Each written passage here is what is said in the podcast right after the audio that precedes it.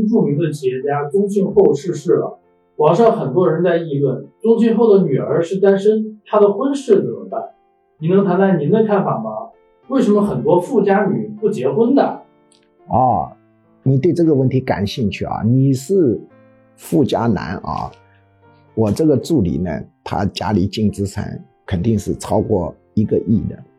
那么富家男、富家女在不结婚这个问题上，富家女更容易引人注目。为什么富家女不结婚？你自己揣摩你的心理。内饰，第一个原因，搞不清人家是爱他本人，还是爱他的钱，导致防范心很重。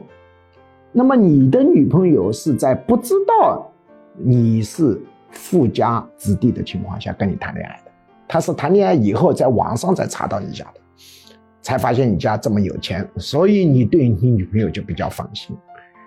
因为你的这个财产还没有像宗庆后女儿那么大，他是没办法隐藏的。像大到类似这样财富的人，他确实有着严重的一个问题，搞不清人家是为钱来，还是为我来。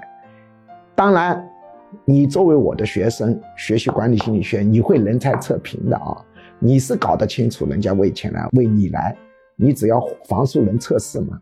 你就可以看得出来，或者画一个图嘛，画一个你在工作场所的图嘛，就马上就可以看出来嘛，啊，而且我一点你就通，对吧？你这个都知道怎么测试。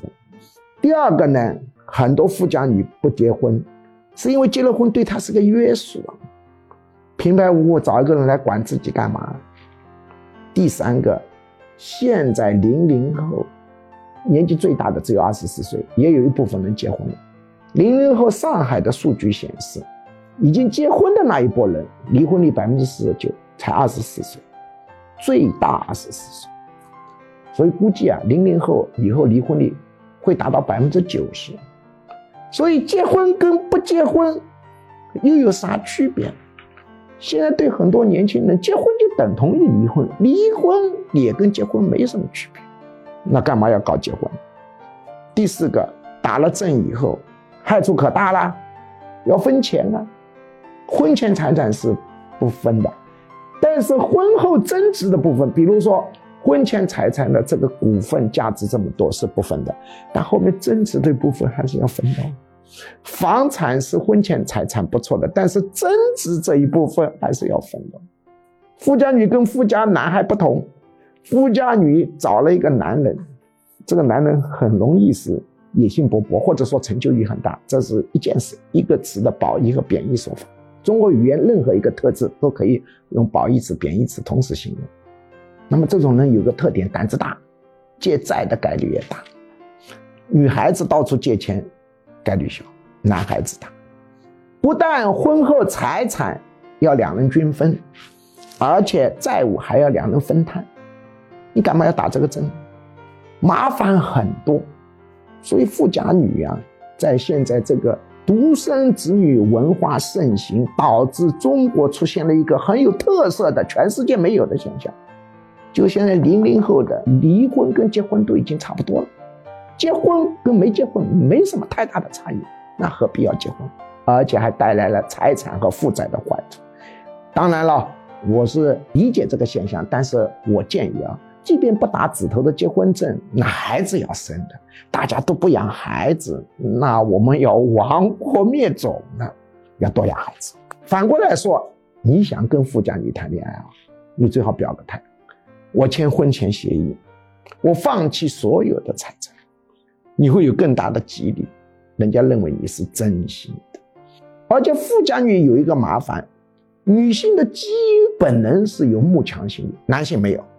富家女，她基因本能有慕强心，还要找的比她还要强，比较难找，选择面也窄。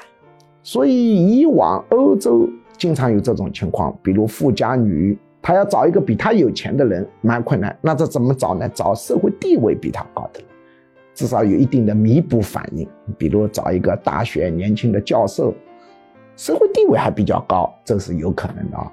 所以你钱。不够，还是要努力进修。想找富家女，最好提高自己的社会地位，这存在着一个强强联手的可能性。否则，他这个慕强心理在起作用下，两人关系也很难相处。还有一种呢，就是阴阳自己而缓，你彻底软，就做暖男，但是暖温暖的暖，暖软乎乎的暖，那要非常的低，因为我们从哲学上阴阳自极而缓，你暖到极致也是一种强。也是一种有利条件，当然你这个相貌肯定要有优势才是。我们今天就聊到这。